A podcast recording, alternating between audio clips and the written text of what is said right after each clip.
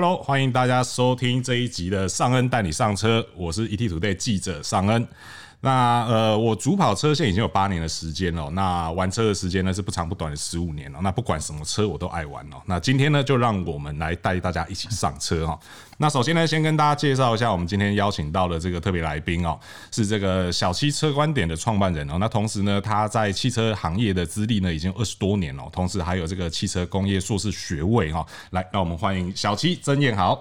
Hello，各位听众，大家好。OK，好，对啊，非常感谢你百忙之中还来参加我们这个节目哦，因为我的荣幸，我对，因为最近实在是真的很忙。哎，对，最近这一天啊，这一个这一周实在是相当忙啊。对，这一整个月都是忙到一个爆炸，这样。对，因为主要还是这个新神车，嗯，对，全新的神车这个 Toyota Corolla Cross 上市哦，所以其实大家大概这一阵子几乎都是在这个都在忙这件事情了。那因为 Corolla Cross 真的蛮神的吧？你应该认同吧？哎、欸，其实非真的非常神。你刚刚说我们最近都在忙这个车，对不对？对我们公司哦，直到前几天哦，都还在弄这个车子。对哦，除了试驾完之后，我们还这个彻底研究一下，嗯嗯嗯，因为这个车。我预计啦，应该明年哦会取代掉 Artis。对哦，对，那其实也是因为这个原因哦，所以今天我们的主题呢，就是和大家来聊聊哦，这个 Toyota 新神车哦，Corolla Cross 登基哦。那呃，我们借由盘点这个台湾历史上的五款神车，那最后呢，我们再来跟大家分析看看，说究竟 Corolla Cross 呢，它会神在哪里哈？那为什么今天特别请到小七来跟我们聊这个话题哦？因为其实众所周知哦，小七对于这个台湾车市的历历史哦，几乎可以说是一本活生生的教科书。不敢不敢。对，因为其实尚恩自己也呃，就是从小汽车观点这个网站还没有成立之前，因为那时候还是部落格形式嘛。对，那因为我自己本身也喜欢看一些车的东西，所以其实那个时候就一直都在拜读我们这个小七哥的这个大作哦。对，所以几乎可以说是看着你的东西长大这样子。所以我觉得。今天请到你来聊这个话题，我觉得是再适合不过了哦。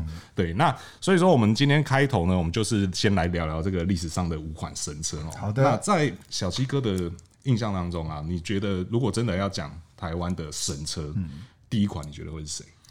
台湾的神车啊，我觉得应该像我这一辈的，应该感觉是速力吧。啊，速力，OK 啊，玉龙的速力，因为那个应该是台湾的金龟车啊，因为其实那个时候几乎大街小巷都看得到。对啊，不管是计程车啊、私家车啊，或者公交机关啊，大部分都是那一台车。对对对对对。那其实像我到我这个年纪，虽然我们年纪可能稍微有点差距，但其实我都还知道速力三零三，因为在我要考驾照的那个时候。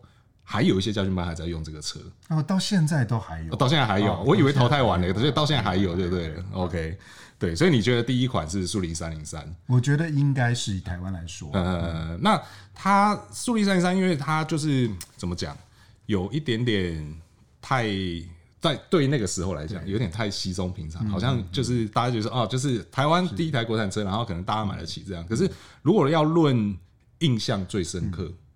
印象最深的，我觉得应该是大概民国七十五年光复节，这光复节刚过不久嘛。啊，那个时候上市的飞凌一零一。啊，飞凌一零一，OK，这个我也有印象，应该有，对对对，因为呃小时候就是。大部分小时候都是中文先学嘛，对，然后英文比较慢慢学嘛，所以其实很多车子后面贴英文看不懂啊，对，可是中文字就会很有印象。是，我还记得我小时候在就是我父亲车上，然后刚好前面就有一台这个飞凌一零一，嗯，我就很高兴的跟我爸讲说，哎，爸爸你看你看，那台车叫飞扬哎，然后就说儿子啊，那个字念零不念扬，对，所以其实我对他印象最深刻大概就是那个车尾，对。对对，那。会让你印象深刻的点，你觉得是哪些地方？我认为它当它当然是哦，台湾第一台自主研发设计的车子，嗯哦，当然不是全部哈，但是主要的包括外观啦、内装啊，还有整车的整合开发哦，都是台湾这里裕隆汽车自己主导的。那当然那一台车上市的时候，背负了很多民族的使命嘛啊。因为是第一台自己做的车子，好像有一句话是说为台湾装上轮子，是这样子讲。其实那个时候应该是正确的，然后就是实实际的那个句子应该是为中国人装上自己的啊。OK 啊，因为那个时候时代背景比较不一样。对对对对对。那无论如何啦，那个的确是台湾本土自己研发的一台车子。嗯，所以其实光是。所谓的自主研发这件事情，其实就是可以算是可以激发那种国人的那种荣誉感啊，一种荣耀那种感觉嘛。对，那它自主研发之下，它有哪些比较特色的地方？因为其实说实在话，我对它印象真的就只有那个车屁股，因为我家里没有那部车嘛，所以我就是印象最深刻就是它在后面直接大大写“飞林”两个字。对，那它其他地方有什么特色？其实那台车，因为台湾早期比较少汽车工程或者汽车研发的人员哦，所以那个时候玉龙工程中心成立了之后，呃，前面的一些工程师大概都是很多有军方或者是航空的背景啊，所以那台车用了很多飞行的概念啊去做设计，嗯，啊，包括它是台湾第一台有 HUD 啊的车子。你说的 HUD 就是我们现在很流行的那个抬头显示器，对，就抬头显示器会显示在仪表板上这样。那当然没有数字了，但是它是用灯号来做显示。嗯，那其实是这跟战斗机啊上面使用的一些。概念是有点像，对，因为其实最早提到汽车在以 HUD 作为卖点的时候，嗯、都会提到说什么类战斗机啊，什么驾驶界面这些有的没的，对，OK，、嗯、所以它在科技的方面其实是蛮大的突破。而那一台车其实科技面我觉得还蛮新的，它用了很多新的概念，比如说它在三十多年前它的保险杆哦，就是用跟现在的车一样的啊，这个塑料的材质啊，然后同色的烤漆。啊，等等，以前的车都大部分是金属的保险杠嘛，嗯，就是撞到会猫掉啊，然后对对那些东西，所以这概念还蛮新的。对，那另外像是这个它的按键，有一些就开始用了薄膜按键。我们现在薄膜按键很常见，对不对？嗯啊，那个时候其实全世界我记得应该没有多少车哦开始使用那种薄膜的按键，就是一般我们电器。上面的那种，可能现在大家家里洗衣机上面那一种，洗衣机那种按键啊，所以这也是还蛮创新的地方。那当然，这个车也蛮讲究操控性和它的空气力学哦。其实它的这个风阻系数啊，它的掀背款啊，就是斜背的款零点二九。到现在应该还算不错，现在还算不错，因为其实现在车大概零点二开头的，大家都会特别拿出来讲这样子，所以零点二九真的算是一个蛮厉害的数字。对，就是几乎是接近跑车，可能那个那个年代的跑车可能也都差不多这个水平。呃，那年代的跑车，我记得那时候世界最低的风阻系数应该是零点二八。哦，那其实很接近啊，其实已经非常非常接近对，对，非常非常接近了。嗯、对，那像我们刚刚提到说，它因为除了这个内内内部的那个科技化的东西以外啊，嗯、那它飞凌那两个字好像其实也是有一点故事在哦。飞凌这个两个字怎么来的呢？其实不是玉龙汽车自己取的啊，在那时候有举办一个公开的征选活动。那时候是台湾的一个大事哦，在那个年头有这样的行销的创意，其实是蛮厉害的。因为即便到现在，可能都还不太有车厂会做这个事情。我我的印象中，上一个做这件事情的是光阳，嗯，对他们有一台那个 Exciting 那个机车，他有办过公开征名，对对对。所以玉龙他们在七十几年的时候就已经在做这个事情了。对他们就是公开征名嘛，那最后是由高雄的一位女教师。啊，他以“飞凌”这两个字哦，雀屏中选。那其实玉龙哦，本身为这台车命名的车名叫做“东海王”。好，菲林比较好听，啊、对，飞凌是不是好听？比较好听，东海王听起来实在是有一点 OK。好好，所以真的还好，他们有办公开甄选。对，听起来这个菲林真的是好听多了。对对，对，那那但是名字有了，嗯，但是后面那两个字又是怎么来的？后面的两个字其实是当时御用的老板，就吴顺文女士哦，对，她自己亲笔提的。她其实书法写的非常漂亮哦哦，是从那两个字看得出来。其实一直到我们现在新闻界最大的奖项还是吴顺文新闻奖啊，对对对对。所以其实那个吴顺文女士是非常有学术涵养的，OK，一位企业家。嗯嗯，OK。那所以其实这样看起来，菲林就是又夹带着这个民族情感。然后很先进的科技，然后在当时也算很创新的外形嘛。对，那它那个时候的销售表现怎么样？呃，当然一开始的时候是创下这个佳绩啦哦，但是呢，后续因为第一次做车子嘛，难免会有一些品质上不尽如人意。那再加上呢，呃，一些种种的产销。哦，比较复杂的关系，因为玉龙以前有总经销的，哦，叫做国产汽车。哦，所以以前玉龙不是自己卖这样的，哦，不是，以前卖车是交给别人。以前玉龙没有经销商，玉龙是总经销，只给一家经销。OK，啊，那一家经销商就叫国产汽车，哦，就是国产车的那两个国产啊。啊，其实国产汽车，我们就再岔开话题了啊。他那个时候两千年的时候，公元两千年的时候倒闭啊。其实是台湾非常重大的一个新金融事件，嗯嗯啊，大家牵扯到大概上千亿的一个金额，啊，那当然啦，这个彼此之间有一些恩怨情仇了哈，然后后来也因为飞凌这个车造成了国产汽车跟裕隆汽车的分家。OK，好，所以当然啦，在这个销售上面，在通路有问题的状况之下，其实它的销售后期就是比较暗淡一些。OK，好，了解。所以其实讲起来算蛮可惜的，嗯，但是至少还是让大家印象很深刻的一台车。对，连我这个 七字头的，我都对这台车都有很深的印象在哦。对，那其实呃，在飞凌一零一之后，好像玉龙这边他们也。遇到了一些事件嘛，对，然后所以这些事件也就促成了，就是下一部车可能是大家会更熟悉的车的出现，嗯，对，那这个车的话就是这个你上的这个 Safiro，哦，对，Safiro，我想大家应该就都很有印象，对，我非常有印象，因为路上还很多，对，因为现在路上还很多以外，因为那个时候我是住在菜市场里面，是，那菜市场最多就是那个卖猪肉摊贩，有一阵子吧，就是从巷口到巷尾的猪肉摊老板。全部都开，全部都换 Safiro。嗯，对。那所以我对那部车的印象非常非常深刻。对，而且甚至到后来我家里买的车也跟 Safiro 有点关系。嗯。这个我们后面再来提。对，我们可以先请小七哥帮我们简单聊一下，就是 Safiro 到到底那个年代是神在哪里，连菜市场的这个摊贩都人人都买一台这样。其实这个 Safiro 它有一个背景，就是裕隆汽车因为投入了大笔的资金哦，做飞凌的这个自行研发之后，其实有一段时间呢，它经营状况非常非常的差，其实跟现在状况有点类似啦。OK，历史都是不断重演啊。那他们那个时候就是吴顺文女士就把严凯泰先生从美国急 call 回来啊，因为他本来在美国念大学，嗯嗯啊。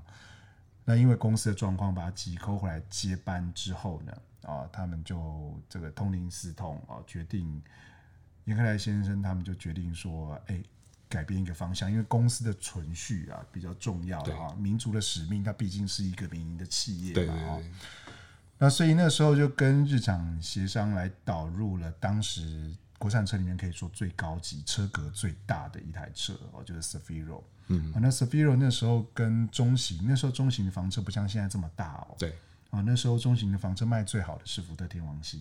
啊，就是其实也就大概现在跟现在这种大概 Altis 对对对对对对对对，嗯，对对对，OK，所以 Safiro 是当时算最大台的国产车，最跨级距的，而且它的科技面确实非常新哦。比如说那个时候天王星用的是直四的引擎，对。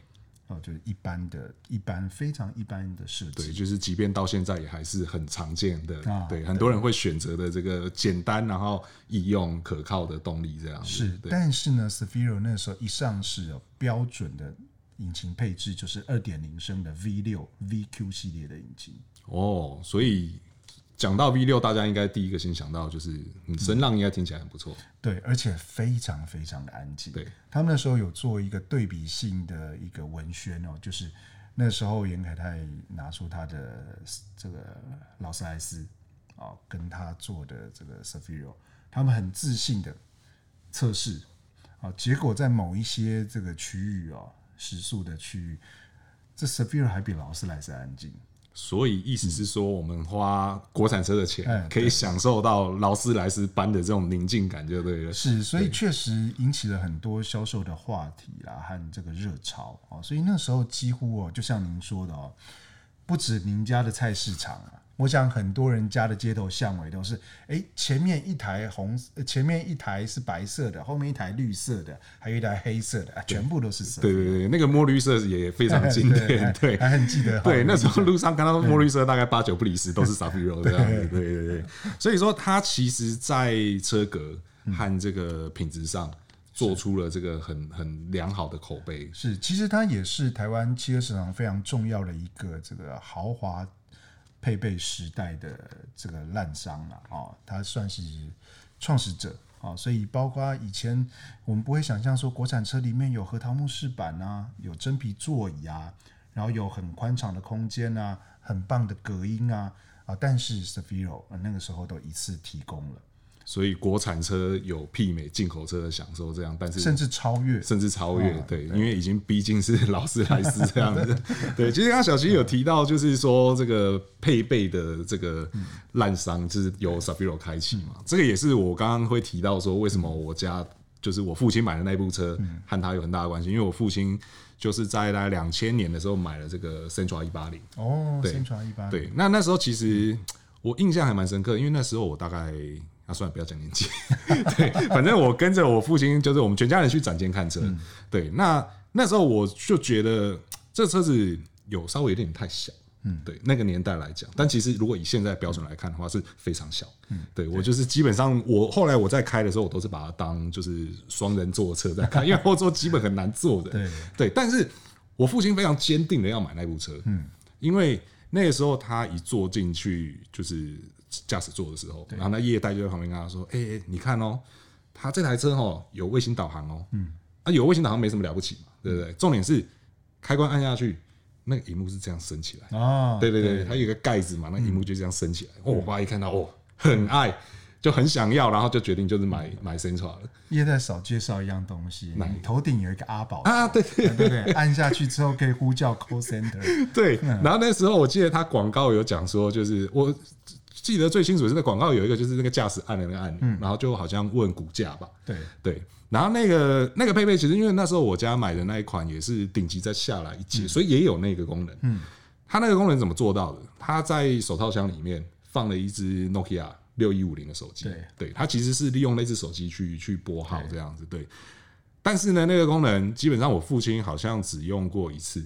嗯，而且就是出于好奇心理，想知道这个功能可以干嘛，按下去，然后我也忘了他讲什么，对，反正只用过那一次。嗯，后来那只手机就是我在用，你知道吗？那个时候，因为我我以前有好几年时间在玉龙上班，啊，是真的有那个 call center 哦。对，我知道真的有那个 call center。我以前常去看哦，那个 call center 巅峰时期有大概五十个这个小姐专门在接这个车主的来电哦。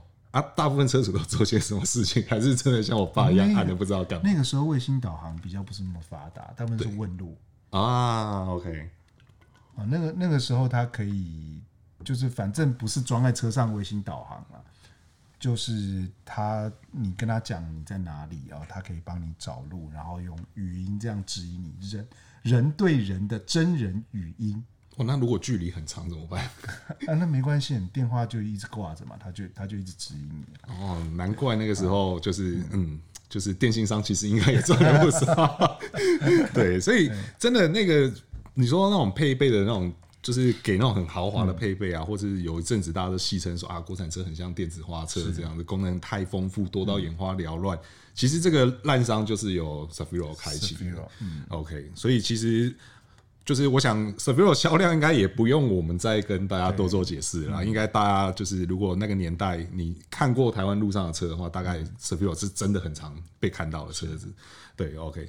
那 s e v e r o 差不多就是在一九九五年开始的嘛，然后大概到两千年初期嘛。对。那在 s e v e r o 之后，因为我们刚刚其实前面讲的两款车都跟裕隆有关系。对对。但是接下来就是一个新的时代了。再来就是 Toyota 的时代，再来就是大家都知道的 Toyota 时代。但是它这个究竟 Toyota 是怎么样成为就是两千年之后的新神车？Toyota 其实进入台湾在来一九八八年的时候，它就有国产车啊，对，上市了。那更早七零年代也有了啊，那时候是六合汽车制造的。不是福特六合哦，是六合汽车。对，六合汽车，后来才变成福特六合的哈。所以六合不是福特六合。哎，这个大家要搞清楚。对对对，我应该很多人会弄混。对，好，我们不要再岔开了，我们讲这个 Toyota。对对，新时代，新时代。对对对，一九八八年回来之后，其实他沉寂了很久一段时间了哈，因为其实日本要求蛮严格的哈，他宁愿你基础打好，他也不求量啊。那后来在二零零一年的时候啊，他们和泰呢决定导入 Corolla 啊 Corolla 这一台车。哦，就是 Artis 啊，啊，OK，那个时候其实是整个东南亚一起联合的案子，所以我相信很多人还记得那个布莱德比特。对，对我印象最深刻，也就是布莱德比特开着 Artis 在路上，就是好像在街道这样绕嘛。对对对，那个时候你的印象就是布莱德比特。嗯、对，没错。你也很难想象说一台国产车的广告居然可以请到布莱德比特。来，对对。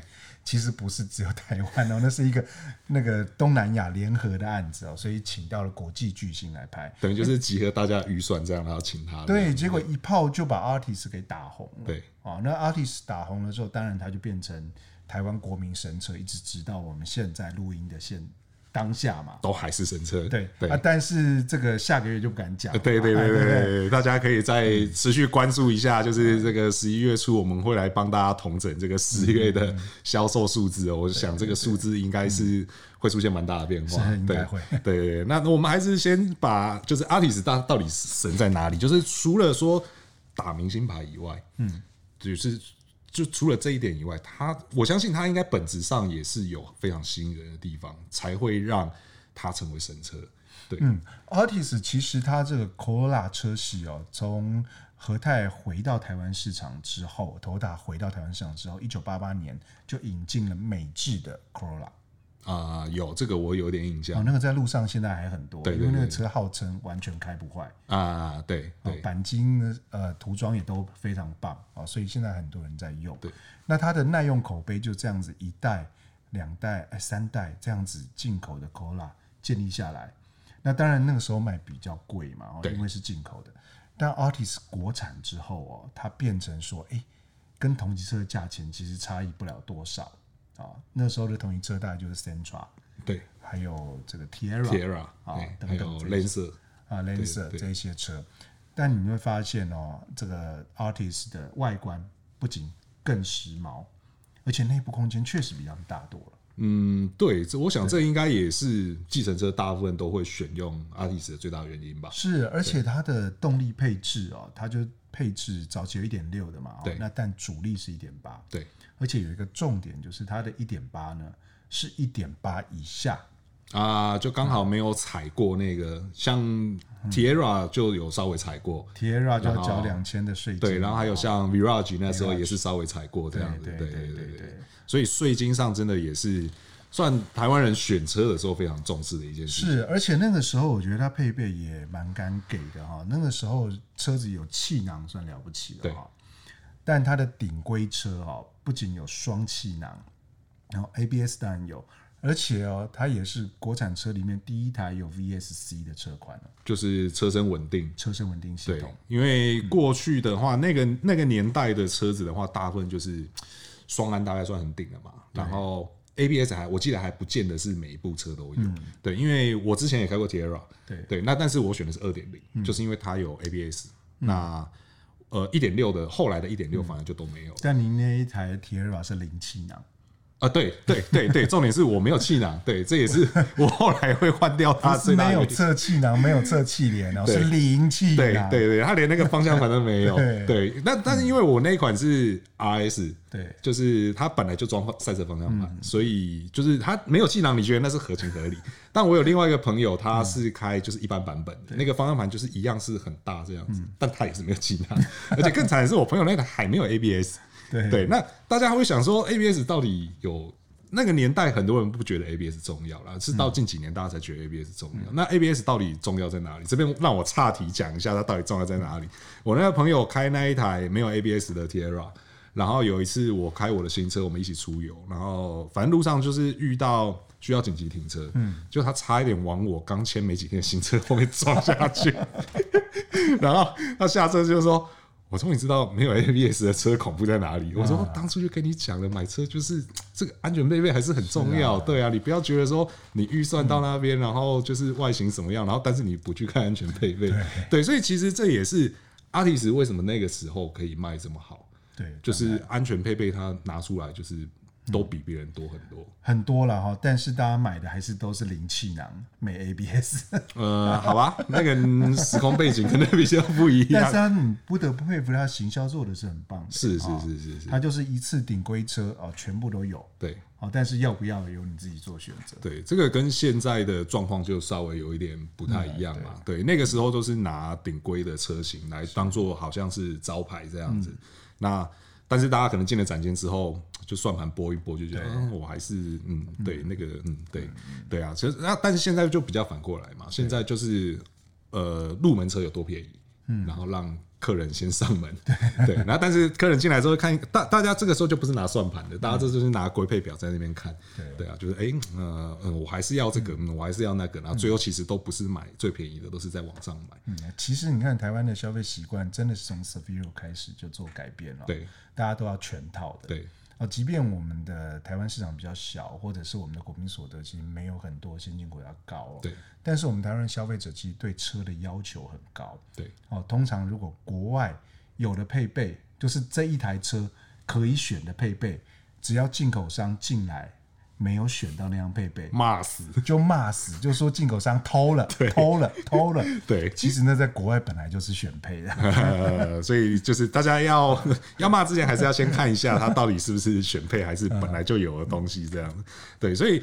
我相信阿提斯也是跟 Savio 一样啊，应该我们也不用再多去赘述说它到底有多成功，因为其实即便到现在，大家在路上坐计程车，对，还是会很常遇到我们讲的那个布莱德彼特代言的那一代的阿提斯哦，很多啊，现在路上好多。前一天才采访一个车主啊，因为他考虑要买我们等一下聊的新神车。OK，好，那他是一个阿提斯，就是我们刚刚讲的第一代国产的阿提斯的车主。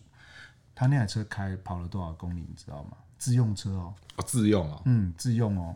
你会这样讲的话，我想猜一个比较大的数字，没有。五十万，你少猜了六万公里，五十六万哦。那台车跑了五十六万公里，一位女车主开的，女车主，女车主，然后私家车这样，私家车。开了五十万，五十六万，五十六万，换过什么东西，你知道吗？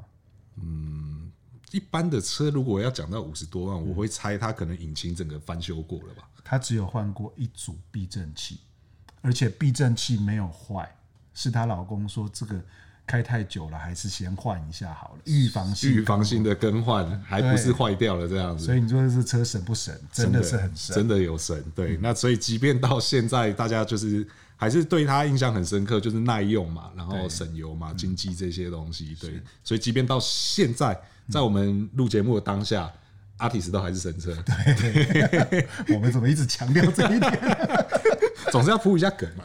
十九年哦，连续十九，对，连续十九年的这个神车，而且在全世界其实也都很神嘛。对对啊，五十年来，呃，五十年来，Corolla 这个车系全世界卖了四千万辆。其实你如果以车名来看的话，它是全世界的车种销售冠军。对对，目前好像还无人能敌，而且我记得离第二名差距不小，差距还蛮大。对对对，所以应该还能再继续省啊。而且我们接下来要讲的车，它的车名前面其实也还是挂。对，当然，因为这个车的分支越来越多了，开枝散叶。对，OK，好，所以阿里斯的话大概就是这样。我相信大家也真的都很熟哦。那我们刚刚其实我们刚刚前面提到说，就是接下来是 Toyota 的时代嘛，就是两千年之后是 Toyota 的时代嘛。但其实，呃，如果我们分分细分车种来讲的话，修旅车好像又是另外一回事。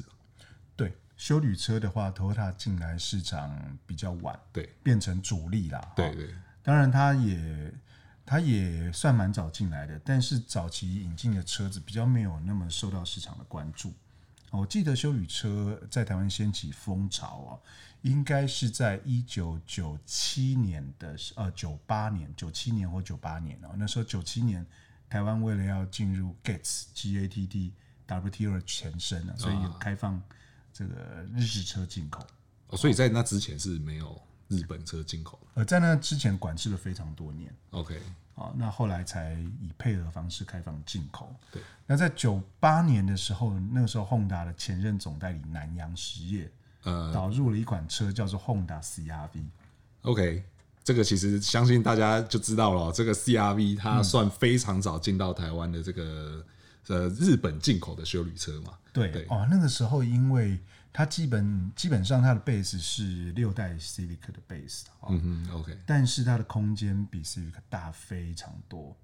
那引擎呢，也是大家引擎期盼那个年代引擎期盼的双凸啊，OK，OK，、okay, okay, 就是反正简简单来讲就是性能比较好，嗯、对、啊，性能比较好，因为那个像我们这个年代要知道，以前国产的喜美都只有单凸嘛，哎，要双凸就只能自己去改改引擎、绕引擎，但是 CRV 哦，新车就配的是双凸的引擎哦，所以那时候哎、欸、引起了蛮大的一个旋风，是。所以在短短不到几个月的时间，马上国产化啊，OK，所以国产化也是为了要进一步拉大它的这个销量嘛，然后把价格再再看能不能再低一些这样子。其实我那时候有卖一台，其实进口跟国产才差不到十万块。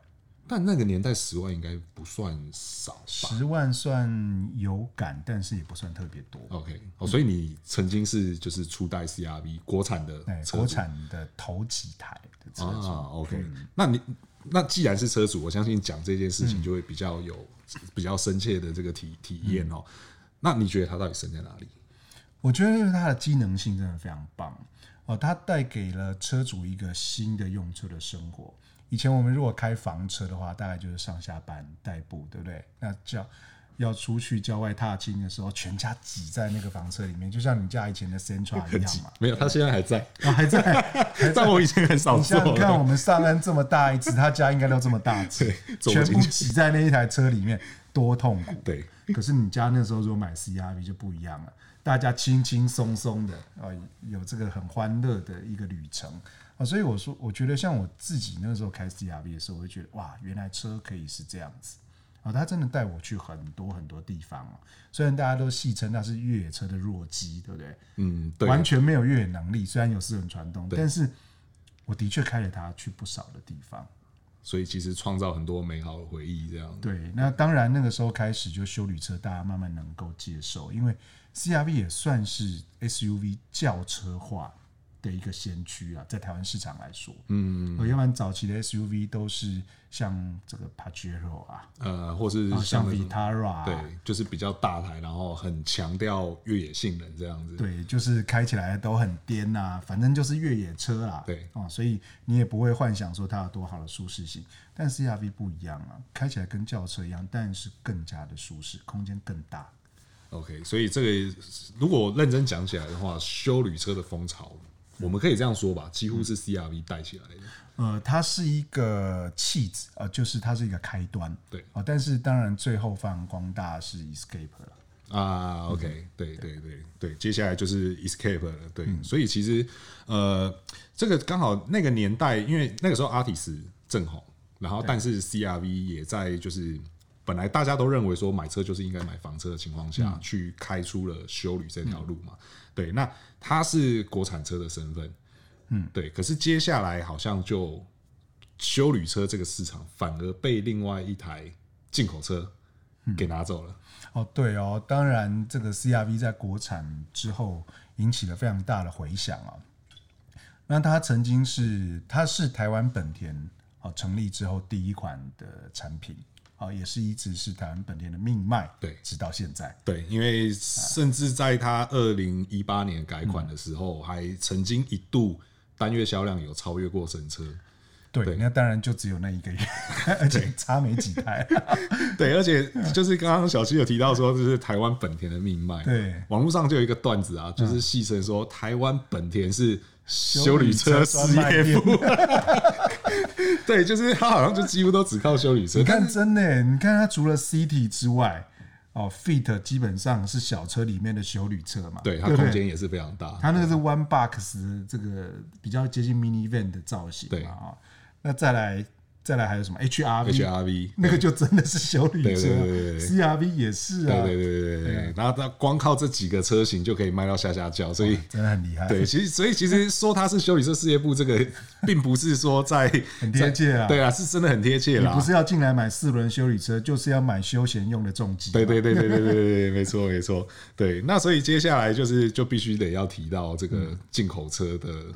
呃，因为大家讲到进口车，通常现在来现在来讲，讲到进口车，通常都会先想到豪华品牌那一些嘛。但其实我相信蛮蛮蛮多人可能没有概念哦，就是台湾销量最好最好的进口车是 Toyota，对，竟然是 Toyota，嗯，而且是它的这个 RAV4，嗯，对。那 RAV4 的话，其实也是我觉得有的时候有些事情做的早，不如你做的时机巧，是。对，RAV4 我觉得真的就是在一个非常巧的时机进来。你知道吗？Raffle 其实是 CRV 的手下败将，曾经啊。对对，因为他们两个几乎是同时间进入台湾市场。你这样讲就让我想到了、啊、那个长得跟现在完全不一样那个 Raffle 啊，对对，那个时候早期的 Raffle 比较像越野车。对，就是你刚刚提到的前面那些车比较接近那样子。对啊，初代的 Raffle 那时还是木村拓哉代言的。在日本啊，台湾没有播过那个广告。OK，但是那个时候就是因为比较个性化，对，所以其实市场接受度很低。但是他在后来卷土重来之后，哇，一下子就变成台湾不仅是修旅车的销售冠军，是进口车哦，甚至是全车种哦的这个销售的前三名。哦，所以这也算是非常非常厉害的一个车子。对，对，所以其实他也，我觉得他刚好也就是接到，就是大家已已经消费习惯已经开始完全在转转向了，不一定是说非房车不不买的那个时机、嗯、时间点进来。对，而且他后来又有提供油电动力。嗯，对，因为修理车大家知道，修理车其实相对会比房车来的耗油一些嘛。对，对，那。在这种耗油的情况下，其实有提供油电动力。我相信，虽然说那个时间点还不是这么多人可以百分之百接受油电动力，可是对于那些比较在意油耗的人，嗯、那基本上他就没没没得选了嘛。你这个价位带要买修理车，然后又想要省油的话，基本上应该就是 RAV4 油电版。对对，那其实 RAV4 到现在也都还是销量非常好嘛。对，甚至对。对，他甚至还是跟自己家的这个小老弟阿提斯打得很火热嘛。你知道在去年，哎，今哎去年我们就有在预测，哎阿这个阿提斯连续十八年的销售冠军会不会被 Rafa 给取代掉？那个时候有开盘吗？对啊，还好，还好差一点点。对，真的是差一点点。对，但今年看起来也是非常火热嘛。我记得几个月来也是互有消长这样子。对对，今年看来没有悬念了。对，这个台湾的车王就是 RAV4 了。对。这个可惜就是 Corolla Cross 晚了一点点出来，不然的话，这个局势又要被翻转了。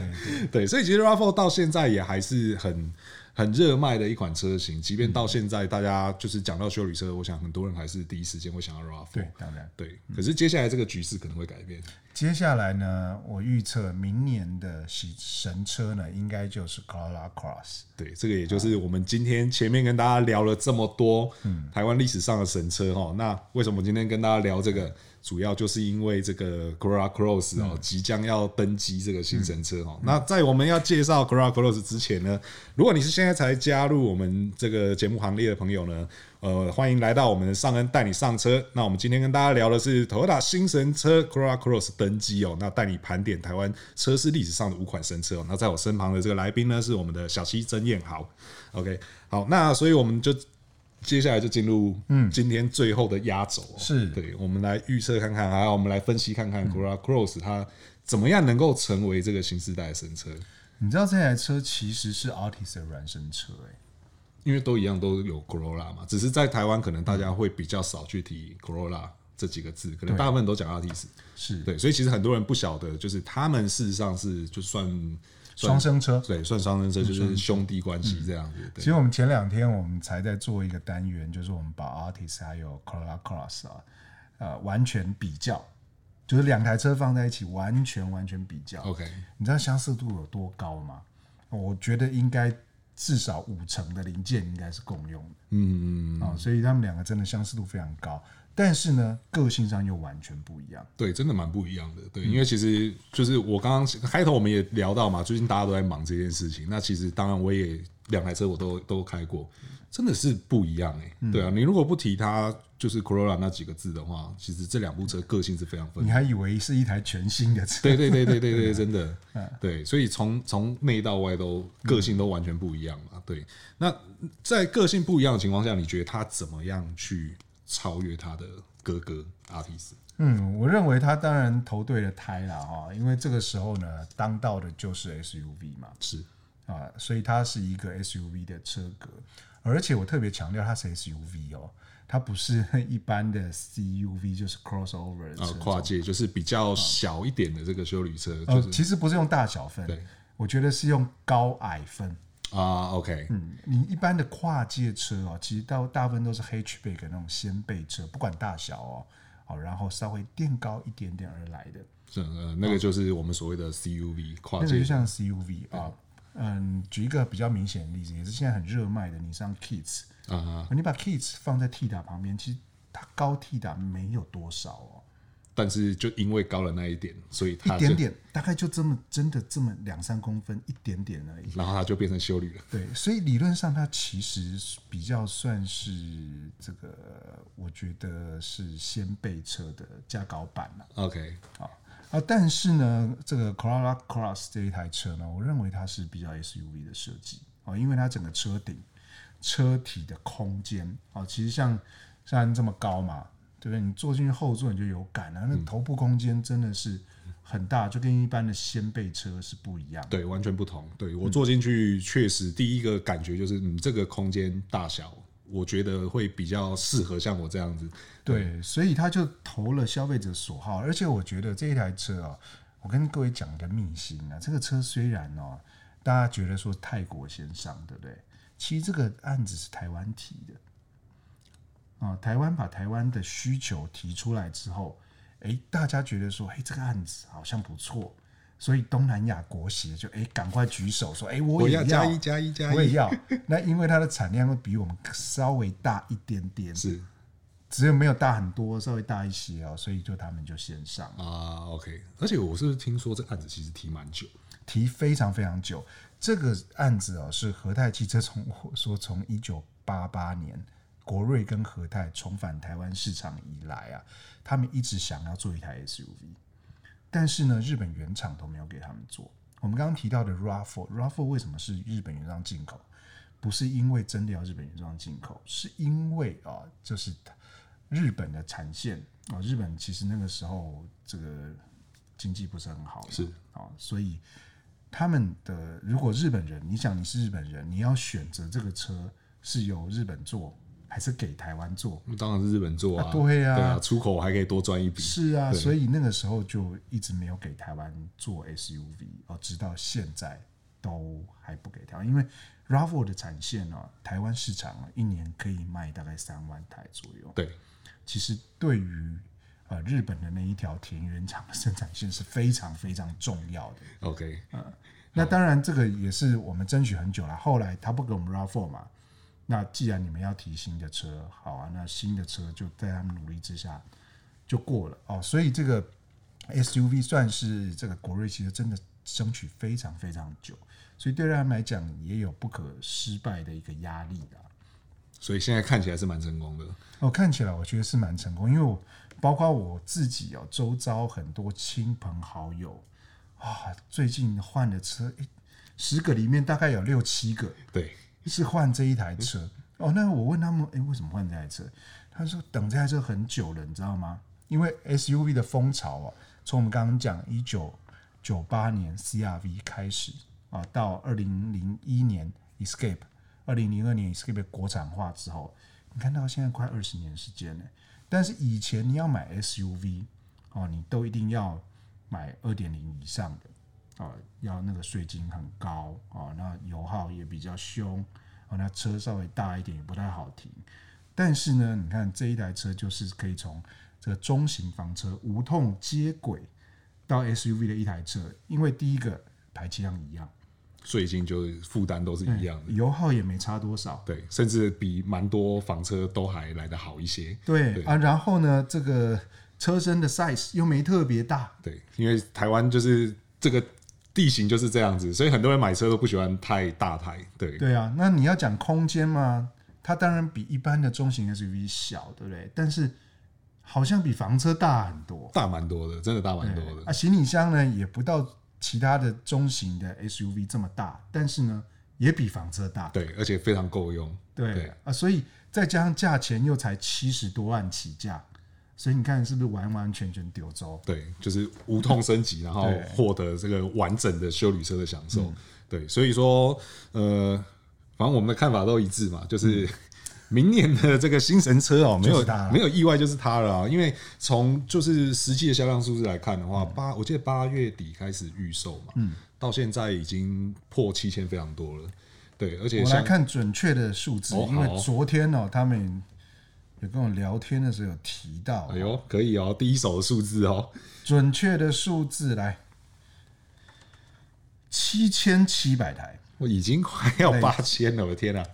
然后到月底超过八千台，应该不是问题。我相信不是问题。对，那其中汽油车的比例七成，油电车三成，这样看起来还算，我觉得还算均衡啦。哦，就是以七比三这样来说的话，其实一一定是油车卖的比较好。这当然是油车会卖比较好，但是比较出乎意料是油电的部分那个比例好像也没有少太多。对对对对对，至少所以看得出来，就是接下来大家对于这种。呃，算新能源的接受度会越来越高嘛？嗯，对，所以这这我觉得这也是修理车非常重要的一点啊，就是还是回到刚刚前面提到像 RAV4 那个例子，对啊，就是休旅车本来大家都知道修理车本来就比较好，因为它比较高，然后比较重，所以相对油耗会比较多。但是多了油电之后，也就像我刚刚说的，它甚至比很多现在的房车都还来得更省油。对，因为像 Corolla Cross 它的油电的油耗，我记得是二十一点九。公里每公升嘛，其实那官方公布的数值，对不对？对，我自己其实我有一台 Altis Hybrid，会超过，对不对？哦，这个太夸张！我跟你讲，那台车我们是我们编辑部大家轮流吹嘛，啊，就公务车。你也知道，这个编辑上车就是油门一拜，对对，反正油价公司油价青菜嘛，对对对对对。啊，那这样子狂抽猛送之下，每公升哦，在市区哦，都大概还有十六以上。哦，这个市区哦，这个是很梦幻的数字哎，对，因为我、啊、我自己的车怎么开很都很难超过这个数字。一般人哦，一般的车友，我看论坛上面一般的车友平均都大概二十二十三，非常轻松。就是平均正常使用，正常使用的话，对，因为其实像之前呃去年嘛，它是去年上市的嘛，嗯、然后那上市没多久之后，其实我也有开。就是油电版的阿提斯去做环岛测试，十四个小时绕台湾一圈，那很自虐哦，很硬哦。对，但是后来就是最后在结算的时候，那个数字我真的是吓到。嗯、我那时候开到大概是一公升可以跑二十九公里，二十九，二十九公里，从来没开过那么多。对，而且其实我在路上开，我并没有太就是太特别的说我要刻意去省油干嘛的没有。其实我也是比较接近正常驾驶方式，然后当然。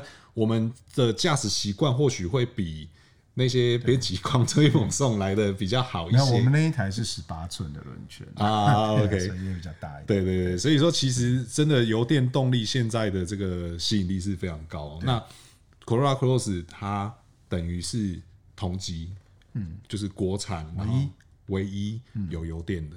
对，所以说对于很讲究油耗经济性的人来讲，这个真的是。你也没得选呐，这个基本上就跟那个时候 RAV4 一样。而且重点是什么？重点是它油电还一点八的。对，就是你税金还是一样很省。对对，所以说，嗯，接下来新神车大家就看 Corolla Cross 玩吧。嗯、对，OK，好的，那我们今天这样子跟大家盘点了台湾车市历史上的五款神车之后，哦，那最后我们也跟大家聊了很多关于这个 Corolla Cross 它到底会省在哪里哦。那呃，如果说接下来呢，大家要就是神车是谁？我相信这个答案就很明显了，就都会是 Corolla Cross 哦。那这个也是算是见证一个国产车的新时代的开始哦。嗯、所以说今天就非常感谢小七来这边跟我们聊了这么多关于神车的故事哦。那如果说喜欢我们节目的朋友呢，也记得哦要订阅。那如果有任何问题呢，也欢迎在留言提出来，和我们大家一起讨论哦。那我是尚恩，感谢大家收听今天的尚恩带你上车，我们下次再见，拜拜。拜拜。